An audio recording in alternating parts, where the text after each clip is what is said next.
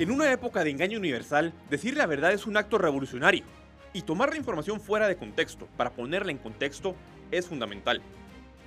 Por mucho tiempo nos han dicho que de política no se habla en la mesa, que la política es solo para los mafiosos y los buscadores de rentas.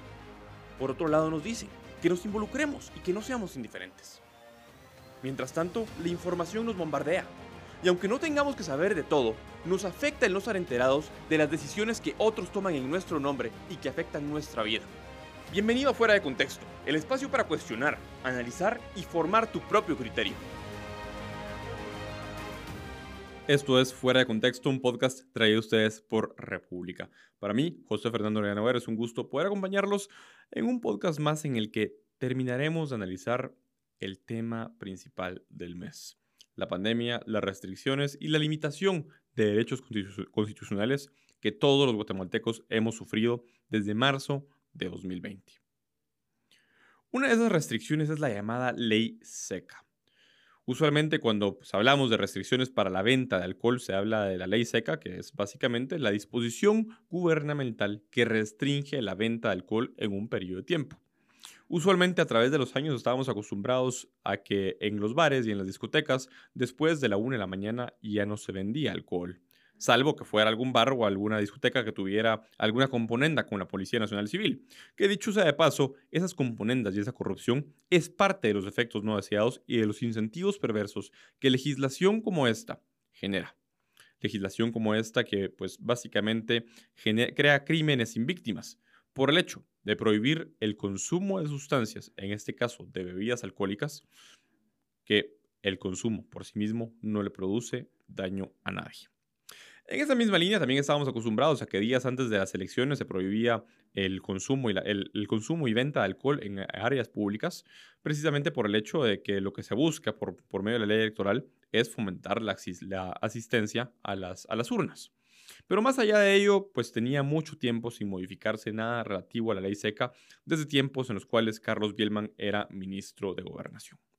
Sin embargo, como parte de las disposiciones que se dictaron con razón de la pandemia el año pasado por medio de los estados de calamidad y luego modificando el acuerdo gubernativo que regula la ley seca, que es el 221-2004, el presidente de la República, Alejandro Yamatei, y el Consejo de Ministros empezaron a hacer varias modificaciones.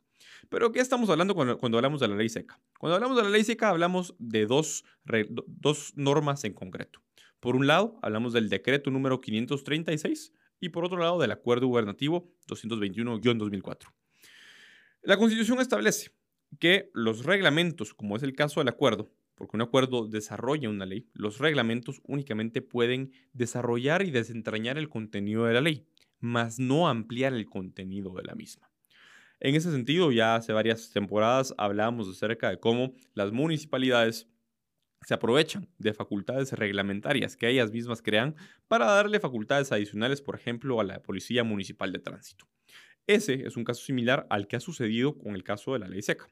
El decreto 536 lo que hace esencialmente es regular el consumo de bebidas alcohólicas en el país, desde temas de publicidad hasta horarios, hasta lugares de venta, forma de venta y edades a las cuales pueden, venderse bebidas alcohólicas.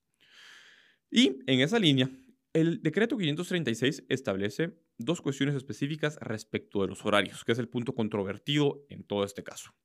Por un lado, establece que pueden venderse bebidas alcohólicas y pueden ser expedidas por todas aquellas personas que tengan autorización para venderlas, de 6 de la mañana a 9 de la noche.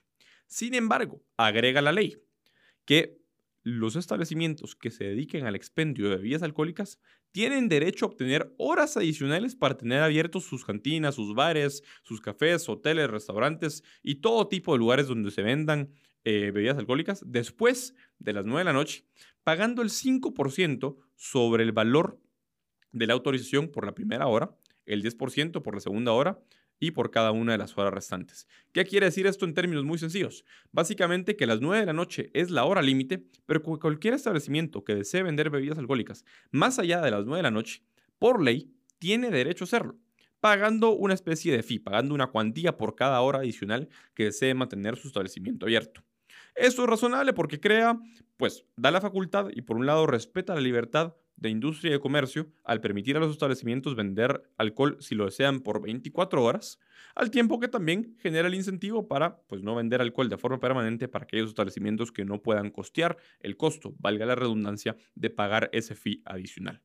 Sin embargo, el Acuerdo 221-2004, que ha sido reformado varias veces, particularmente hace unos meses por el gobierno Alejandro Yamatei para limitar el horario de venta de bebidas alcohólicas hasta las 9 de la noche, limita el horario de forma absoluta.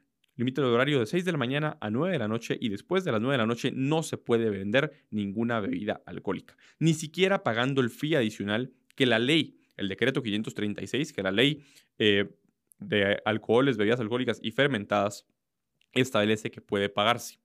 ¿Qué es lo que sucede acá? Acá estamos frente a una clara ilegalidad más cometida por el gobierno de Alejandro Yamatei, en la cual limitan el derecho de libertad, industria y de comercio más allá de lo que lo limita la ley. Y lo limitan por medio de un acuerdo gubernativo.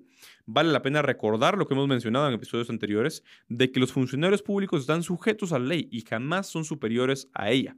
Y precisamente dentro de la jerarquía de normas en nuestro país, primero está la Constitución, luego están las leyes ordinarias, como por ejemplo el decreto 536, y luego están los reglamentos, acuerdos gubernativos, ordenanzas y demás.